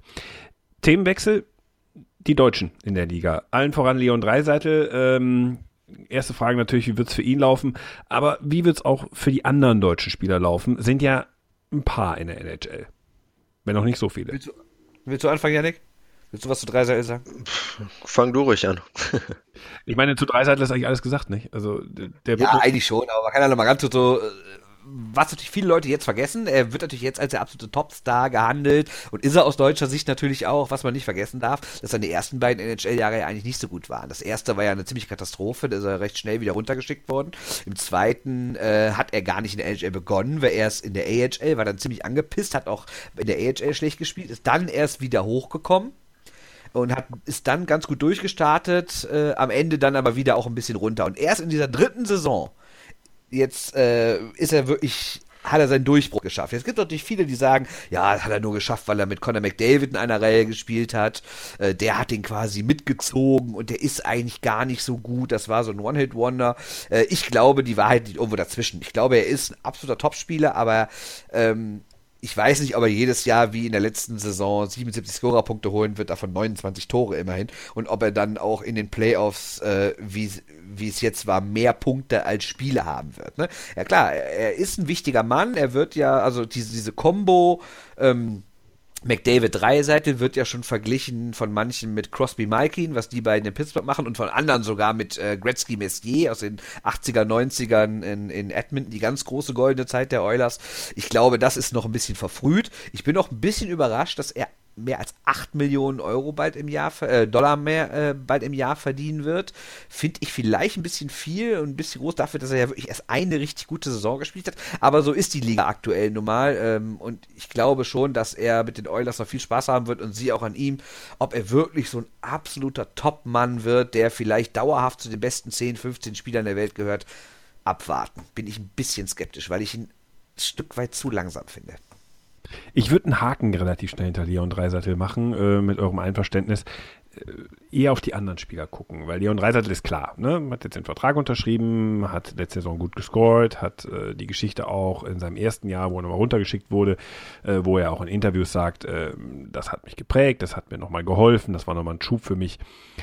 Alles bekannt, es gibt 1000 Interviews derzeit mit ihm, Eishockey News. Äh, The Zone hat sogar extra mit ihm ein Special gemacht, kurz bevor er wieder rüber ist. Tagesspiel ja auch. Tagesspiel. Dreiseitel ist ein Thema für sich. Das ist der bekannteste deutsche Eishockeyspieler, würde ich sagen, aktuell. Aber da gibt es noch ein paar andere. Wie schätzt ihr deren Chancen in der NHL ein? Also allen voran ist natürlich wieder Tom Kühnackel Top-Favorit auf den dritten Stanley Cup. Hat gerade erst seine erste komplette NHL-Saison gespielt. In der äh, Vorsaison wo sie ja auch schon den Stanley Cup geholt haben, hat er noch 23 Spiele in der AHL gemacht und ist auch jetzt im Moment meistens nur als, also entweder in der vierten Reihe oder als Extrastürmer, als Überzähliger gelistet. Ist aber trotzdem Top-Favorit auf den Stanley Cup wieder. Bei ihm läuft es also mehr oder weniger super. Er verdient sein gutes Geld und hat den größten Erfolg. Ähm, und bei den anderen, ja, denke ich mal, sollte man keine zu hohen Erwartungen haben. Also Seidenberg, Rieder, Greis spielen eben in Mannschaften, die wahrscheinlich nicht viel reißen werden in der nahen Zukunft. Und Grubauer hängt hinter Braden Holtby fest und sollte, glaube ich, wenn sein frischer Einjahresvertrag abgelaufen ist, schauen, dass er mal irgendwie woanders unterkommt. Also der hatte jetzt zuletzt 92,6 Prozent Fangquote in 24 Spielen, was wirklich überragend ist und macht das Ganze als Backup hinter Holtby und wird da, glaube ich, auch, egal wie gut er jetzt noch spielt in seinen äh, 25 Spielen, die er pro Saison machen darf, wird er, glaube ich, so schnell da nicht vorbeikommen. Aber ist meiner Meinung nach einer der, womöglich der zweitbeste hinter Dreiseitel im Moment in der NHL, was Deutsche angeht ist meiner Meinung nach auch vielleicht der beste Ersatztorwart der Liga. Also ich habe mich mit der WM auch mal nachher mit ihm unterhalten und der hat, und der hat dann auch ganz klar gesagt, ich will eigentlich weg. Also er hat zwar immer gesagt, klar, Washington hat mich äh, gedraftet und natürlich hat man eine ganz besondere Verbindung zu diesem Verein und mir gefällt es auch in der Stadt gut, was ich mir empfehlen kann. Washington ist eine richtig geile Stadt. Ähm, aber ähm, er will natürlich Nummer eins sein, völlig zu Recht. Und wie du richtig sagst, hinter Holtby wird er nicht rankommen, weil äh, ich, ich finde übrigens seine, nicht nur seine 92,6 Fangquote überragend, ich finde eigentlich seine 2,04 Gegentore überragend. Das finde ich richtig krass, also knapp nur zwei zu kassieren. Ähm, er hat, wie gesagt, 19 Starts gemacht letzte Saison. Ähm, ist auf jeden Fall ein Mann, der jetzt mal verdient hätte, ähm, in äh, irgendwo als Starter zu spielen, war ja also auch im Gespräch nach Las Vegas zu gehen und er hatte auch äh, damals bei der WM hat, hat er auch gesagt, dass Las Vegas am Zettel hat und wenn die ihn wegnehmen, dann ist es halt so, dann haben sie es ja wie gesagt nicht gemacht. Deswegen hat er nur überhaupt nur einen neuen Vertrag in Washington unterschrieben, aber dass es nur ein Einjahresvertrag ist, sagt natürlich schon einiges aus. Apropos Einjahresvertrag, das gilt auch für Herrn Seidenberg, der äh, eine gute Saison mit den Islanders gespielt hat, aber jetzt auch mit 36 vielleicht sogar in sein letztes Jahr geht. Er ist natürlich sehr amerikanisch und amerikanische Frau. Er fühlt sich, glaube ich, mittlerweile auch eher als Amerikaner. Auch die Kinder sind ja da aufgewachsen und sowas. Ich glaube nicht, dass er so den Weg geht, den so ein Jochen Hecht oder Marcel Gottsch oder, oder ähm, Christian Ehrhoff gegangen ist, dass er danach nochmal irgendwie ein Jahr in der DEL spielt. Ich glaube, er wird entweder danach noch ein Jahr irgendwo spielen oder dann auch vielleicht komplett aufhören und dort bleiben. Übrigens auch in seinem letzten Vertragstest Tobias Rieder, und der hat ja eine echt gute Entwicklung genommen, finde ich, als absoluter Top-6-Spieler bei den Coyotes. Ist natürlich die Frage, ähm, ob er da langfristig noch bleiben will. Ich könnte mir vorstellen, dass er jetzt nochmal vorspielt. Er ist ja auch erst 24 und sich vielleicht nochmal für ein, für ein besseres Team empfehlen kann. Ob er dann allerdings in den Top 6 bleibt, weiß ich nicht. Er ist zwar ziemlich schnell, aber ist nicht so der absolute Scorer. Er wäre vielleicht für, für ein besseres Team eher was für die dritte Reihe. Corbinian Holz habt ihr vergessen. Ja, als Düsseldorfer darf man den natürlich nicht vergessen. Aber der hat natürlich auch jetzt nicht so richtig gemacht. Hat letztes Jahr immerhin 32 Spiele gemacht. Ist nicht schlecht, hat sogar für seine Verhältnisse ganz gut gescored. Zwei Tore, fünf Vorlagen, war sieben Punkte, war sein persönlicher Rekord. Und was mal schön für ihn war, er ist jetzt nicht mehr in die AHL geschickt worden, musste nicht ständig Zelte abbrechen, wieder zum AHL-Team, dann wieder da alles abbrechen, zurück in die NHL, sondern hat mal dauerhaft im NH zum NHL-Kader gehört, allerdings bei weitem nicht jeden Abend gespielt. Ist ein ganz solider Verteidiger. Der ist allerdings eher einer, von dem ich mir vorstellen könnte, dass er vielleicht in ein paar Jahren, in zwei, er hat jetzt nochmal einen neuen Zwei-Jahres-Vertrag unterschrieben, dass er vielleicht mehr in die DEL geht als Gebühr gebürtiger Münchner wäre er vielleicht so einer was für Red Bull, weil die haben ja Geld ohne Ende und vielleicht denken die sich, komm, holen wir mal hier, haben wir mal einen gebürtigen Münchner bei uns in der Mannschaft. Könnte ich mir vorstellen. Wobei in Anaheim jetzt ein paar Leute in der Defensive verletzt sind. Vielleicht ist das eine Chance. Aber ja, die sind ja nicht immer verletzt. Ne? Genau. Yannick, wenn wir dich schon mal hier haben, äh, du kennst dich aus mit jüngeren Spielern. Welche Deutsche aus den äh, Nachwuchsligen, ähm, aus den Universitäten drängen so ein bisschen, wo du sagst, die könnten auf Dauer in die NHL kommen. Suchst du jetzt nach welchen, die schon nahen Profis sind oder eher momentan die Jugendspieler? Die, die Grenze des Nerdtums äh, kennt hier kein Limit. Äh, insofern, natürlich könntest du jetzt Freddy Tiffels sagen. Das wäre äh, eine relativ einfache Nummer. Aber äh, was, was, was können wir so erwarten?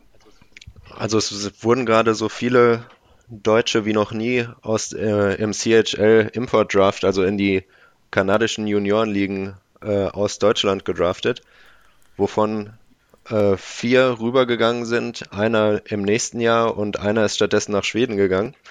Ähm, das ist also schon mal ein ungewöhnlich gutes Zeichen fürs deutsche Jugendeishockey, wobei ich mich auch nicht darauf verlassen würde, dass es die nächsten Jahre weiterhin so läuft.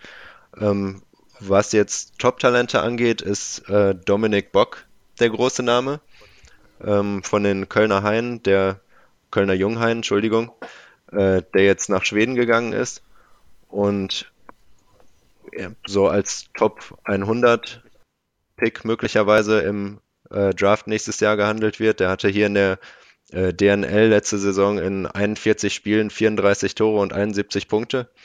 Also der ist so das, ich sag mal, das größte Talent seit Dreiseite, aber man sollte natürlich nicht annähernd so viel erwarten wie von Dreiseite. Aber es, es, sieht schon nicht schlecht aus, was äh, deutsche Jugendspieler angeht. Das wollte ich dich gerade fragen, Janik. Äh, es wird ja immer gerade von Franz Reindl, dem Präsident des Deutschen Eishockeybundes, äh, wird ja immer viel erzählt mit Powerplay 26 und es wird das WM-Geld in die Jugend investiert und wir sind schon auf einem guten Weg. Wir haben da viel umgestellt. Liga und Verband arbeiten wieder miteinander. Würdest du als äh, gerade einer, der immer ein Auge auf die Jugend hat, wirklich sagen, dass sich gerade im deutschen Jugend-Eishockey was in eine richtige Richtung entwickelt oder ist das alles so ein bisschen Strohfeuer und äh, Zufall, dass ja jetzt drei, vier gute Jungs dabei sind und der große Durchschnitt Durchschnitt hat sie eigentlich gar nicht verbessert. Ich würde sagen, das ist purer Zufall. Leider. also,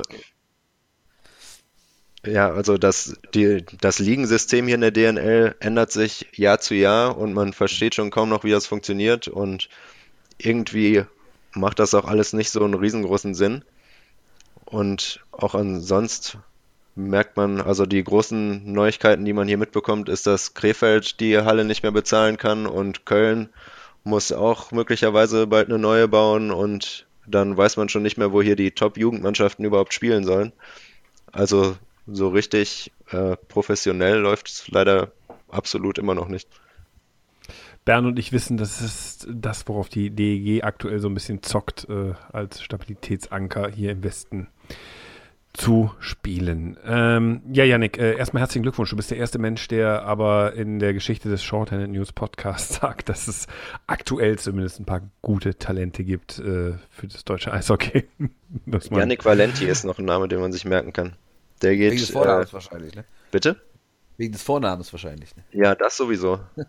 ähm, aber der, der geht auch äh, nächstes Jahr nach Vancouver in die äh, WHL und ist das große deutsche Talent für den Draft 2019. Also sind noch zwei Jahre bis dahin, aber Dominik Bock, Yannick Valenti sind so die beiden, die in den nächsten Jahren wahrscheinlich gedraftet werden. Was immerhin schon mal ein guter Anfang ist. Ich empfehle euch den Draft 2036, wenn dann mein Sohn die Nummer 1 wird. Ähm, der ist 2017 geboren. Also jetzt. okay. Glückwunsch. Äh, danke, der ist aber zwei Monate alt, das ist ein bisschen spät, wenn man Glückwunsch, aber der Junge hat ein straffes Programm vor sich. Ähm, also, wir kommen da nochmal ins Gespräch, Janik. Ähm, wollen wir mal einen harten Themenwechsel machen? Bernd hat es ja vorhin schon angesprochen. Ähm, 1993 haben die Montreal Canadiens als letztes kanadisches Team den Titel geholt. Vor zwei Jahren gab es den GAU, äh, also kein kanadisches Team hat den Sprung in die Playoffs geschafft. Die Teams haben sich ihr habt es ja schon mehrfach erwähnt, ein bisschen berappelt in Kanada. Jetzt die große Frage natürlich, wie sieht es aus? Äh, feiert die NHL am Ende der Spielzeit das 25-Jährige ohne kanadische Meisterschaft oder äh, gibt es da jemanden, der das durchbrechen kann und sagt, okay, surprise, surprise, Kanada hat wieder einen Stanley Cup-Sieger? Ich würde nicht unbedingt damit rechnen, aber wäre auch nicht allzu überrascht, wenn es passiert. Also Edmonton haben wir jetzt ja schon viel drüber gesprochen. Bernd hat schon gerade gesagt, dass die, der Vergleich McDavid Dreiseitel mit Crosby Malkin vielleicht ein bisschen zu früh kommt, wenn er überhaupt mal äh, richtig zutreffen wird. Aber letztendlich, gerade wie das Team aufgebaut ist, ähm, hat Edmonton jetzt so eine Struktur, also die zwei absoluten Superstars und rundrum nicht allzu viel. Also da wird man, wird wirklich viel auf McDavid und Dreiseitel ankommen. Wenn McDavid jetzt aber ähm, Jahr für Jahr über 100 Punkte macht, also auch vor allem dieses Jahr und Dreiseitel möglichst na direkt nah dahinter kommt und auch die Jungs rundrum äh, sich da gut machen, würde ich schon sagen, dass Edmonton dieses Jahr auf jeden Fall eins der Top-Teams ist und wenn alles super läuft, hätten sie durchaus auch eine Chance ins Finale zu kommen und dann ist ja muss ich meine Phrase einwerfen, sowieso alles offen und alles möglich. Und im Osten sieht das ähnlich aus, dass sehr viel gut laufen muss, damit da jemand hinkommt. Also Montreal bin ich, die haben ja gerade die Atlantic Division im letzten Jahr gewonnen, nachdem sie das Jahr davor die Playoffs verpasst hatten, wie auch alle anderen. Ähm, ich weiß nicht, ob die, da hängt immer viel von Carey Price ab, ob der die bis ganz nach vorne bringt wage ich zu bezweifeln. Ansonsten wäre da mein Tipp, dass Toronto sehr schnell sehr weit nach vorne kommt. Die haben nämlich anders als Edmonton, die einfach zwei Starspieler haben und rundrum nicht so viel ist es bei Toronto, dass sie jetzt gerade mit Austin Matthews, äh, William Nylander und Mitch Marner drei, die drei Top-Rookies aus dem letzten Jahr hatten, die auch nur noch besser werden sollten. Und rundherum haben die auch noch James Van Riemsdyk, jetzt Patrick Marlowe noch ge, äh, unter Vertrag genommen. Also da, die haben einfach eine sehr ausgewogene Mannschaft, vier sehr starke Reihen. Da ist die Defensive ein bisschen das Problem.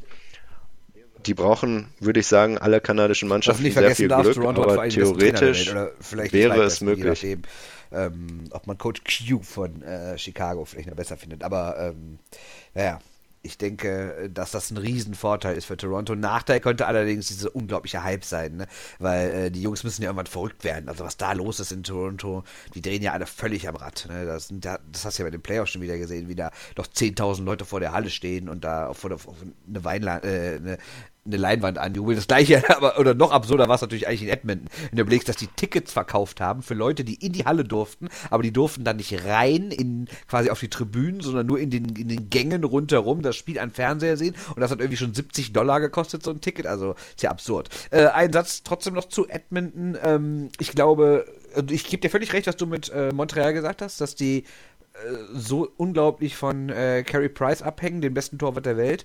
Ähm, aber Edmonton hängt auch sehr von Cam Talbot ab. Und ich finde nämlich, vergangenes, vergangene Saison war Edmonton natürlich überragend gut, aber das lag auch daran, dass Talbot ein bisschen über seinem Niveau gespielt hat, finde ich. Klar, der hatte davor als Backup von Herrn Lundqvist auch bei den Rangers eine gute Saison und ist generell auch ein super Torwarttalent und wird auch dieses Jahr nicht schlecht spielen. Aber ob er nochmal so eine überragende Saison hinlegt wie in der vergangenen, weiß ich nicht. Und sobald der ein bisschen schlechter ist, wird auch das ganze Team meiner Meinung nach ein bisschen äh, abgehen, weil nämlich die Defensive ist immer noch nicht wirklich gut. Äh, Adam Larsson, den sie ja äh, vergangene Saison im Tausch gegen Taylor Hall aus New Jersey geholt haben, ist definitiv ein ganz guter Mann, aber ich finde, da fehlt so eine klare Top 4 mit wirklich richtig guten Leuten, wie man sie bei anderen äh, Teams sieht. Also da finde ich zum Beispiel die Abwehr von Carolina deutlich besser. Wenn du die Abwehr von Carolina zu äh, Edmund transferieren würdest, wären die, wär die für mich ein Stanley Cup-Favorit. Äh, so hängt es halt echt sehr wieder von McDavid und Dreiseitel ab und ob Lucic mal wieder dem Gegner unter die Haut geht und die nervt.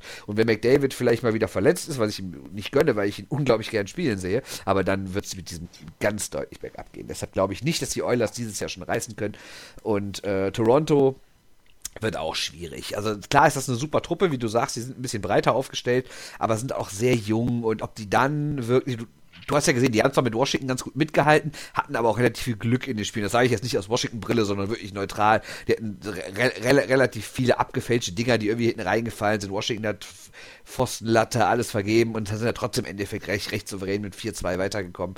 Ähm, deshalb glaube ich, Toronto braucht trotzdem noch drei, vier Jahre vielleicht, um ganz oben anzugreifen, aber die Zeit haben sie ja auch, ne? weil ähm, der Coach hat ja immerhin einen Acht-Jahres-Vertrag unterschrieben und soll ja innerhalb dieser acht Jahre irgendwie Meister werden. Also das heißt, er hat jetzt, glaube ich, noch drei Jahre, äh, noch fünf Jahre übrig. Drei hat er, glaube ich, schon hinter sich, oder? Wenn Möglich. Also wird ein bisschen dauern. Ja, und, und, und sowas wie Ottawa, wie, wie eben schon gesagt, letztes Jahr nur völlig glücklich rein, weil Erik Karlsson äh, überragend ist. Ähm, und wen gibt es da noch? Winnipeg, wie gesagt, ist natürlich ein Team, was in die Playoffs kommen kann, hast du ja eben schon ausgeführt, wird aber auch auf gar keinen Fall in die Meisterschaft mitspielen. Über Vancouver brauchen wir gar nicht reden. Und Calgary ist halt auch eine Mannschaft, die durchaus ein paar ordentliche Talente hat und auch schön anzusehen ist, ähm, aber auch kein Meisterschaftskandidat. Das heißt, wenn, gebe ich dir recht, Edmonton und Toronto wären vielleicht die beiden, die es schaffen können. Noch sehe ich aber nicht, dass sie es schaffen. Was noch für Toronto sprechen würde, auch wenn, also stimme ich dir absolut zu, dass sie das zwischen verpasste Playoffs, weil die Mannschaft einfach noch zu jung ist und da der Hype ein bisschen zu groß ist und bis ganz nach oben alles möglich ist. Was für die spricht, ist einfach, dass sie unter Mike Babcock dieses neue, moderne Spielsystem einfach besser spielen als alle anderen und auch gerade, dass die Verteidigung nicht so eine, äh, so eine Brecherverteidigung ist, wie man es früher kannte, sondern da jetzt wirklich jeder mit dem Puck umgehen kann, jeder Teil der Offensive ist. Und ich weiß nicht, ob du viele Toronto-Spiele guckst, aber mhm. man sieht einfach, dass da absolut jeder ähm, auch mit angreift. Also jeder Verteidiger ist auch dafür verantwortlich, dass nach vorne was läuft. Und da ist eben dieses moderne, schnelle Spiel, viele Positionswechsel, die Verteidigung durcheinander bringen. Und das macht Toronto eigentlich so gut wie kein anderer. Das geht ein bisschen auf Kosten der Defensive, ähm, aber wenn sie es defensiv unter Kontrolle bringen können und die äh, Rookies aus dem letzten Jahr so weitermachen, wie sie aufgehört haben, dann ist da auf jeden Fall sehr viel möglich. Okay, ja. haben wir Kanada durch? Haben wir durch. Dann kommt es jetzt zur Gretchenfrage für jeden Experten zu Beginn einer neuen Saison. Unser letzter Punkt. Ähm, ich mache es ganz einfach. Wer wird Meister? Falsche Tipps werden einem am Ende der Saison um die Ohren gehauen. Janik, der Gast zuerst. Haha. so, so, so, ja, mach du mal. Äh, ja, da ist auch mein, wäre auch meine Antwort gewesen. Ich, ich bin absolut unentschlossen. Was sagt das über die NHL aus? Ja, das ist halt die verrückteste Liga der Welt ist. Also da sind ja wirklich Mannschaften, wenn man, wir, wir haben ja zum Beispiel gar nicht über Nashville gesprochen. Und Nashville ist für mich dieses Jahr die größte Wundertüte überhaupt. Letztes Jahr wie ganz auf allerletzter Rille in die Playoffs gerutscht und auf einmal sind sie im Finale und mit ein bisschen Glück hätten sie Titel holen können. Und dieses Jahr sehe ich die halt eigentlich genauso. Ich bin mir nicht sicher, ob die in die Playoffs kommen, weil die meiner Meinung nach zwar mit die beste Verteidigung der Liga haben und wenn Torwart Herr Rinne wieder gut ist, werden sie auch äh, da auf der Position gut aufgestellt sein. Andererseits finde ich die auf der Center-Position echt schwach. Und wie so ins Finale gekommen sind, weiß ich nicht. Aber das ist auch wieder so eine Mannschaft, die kann es, die kann wieder ins Finale kommen, die kann sogar das Ding holen, die kann aber auch die Playoffs verpassen. Und das ist halt das Verrückte an der NHL und das ist auch das Schöne an der NHL. Dasselbe oder mein Team, was ich glaube, was dieses Jahr eine Riesenrolle spielen wird, ist zum Beispiel Tampa Bay. Und die waren letztes Jahr gar nicht in den Playoffs. Und dieses Jahr sehe ich die nicht nur als Playoff-Kandidat, sondern ich sehe die auch als absoluten Kandidat, der bis ins Finale durchgehen kann. Erstens, weil sie in dieser schlechten Atlantic Division sind und deswegen ganz gut durchkommen können. Und ich, ich habe auch keine Sorge, dass die, wenn die einmal im Rollen sind, dann im Halbfinale auch vermutlich dann wohl wieder Pittsburgh, die aus der Metro Division rauskommen werden, äh, schlagen können. Und dann, wenn sie einmal im Finale sind, können sie alles machen. Also ich glaube, dass Tampa Bay eine ganz große Rolle spielen wird. Und wenn wir uns wirklich jetzt auf ein Team festlegen müssen, was ja äh, gewinnen, gewinnen wird, dann sage ich, Tampa Bay wird Meister. Gut. Dann du, Yannick. Komm, Namen. Einen. Trau dich. Dann sage ich einfach mal Pittsburgh. Wäre okay. natürlich ein absolutes, äh, naja, Wunder wäre es wahrscheinlich doch nicht, aber die haben jetzt zwei Jahre in Folge jeweils über 100 Spiele gemacht. Da müsste irgendwann das Ganze auch mal anstrengend werden. Plus World Cup, ne? aber nicht vergessen. Bitte? Plus World Cup vor der Saison viele von Ja, ne? stimmt.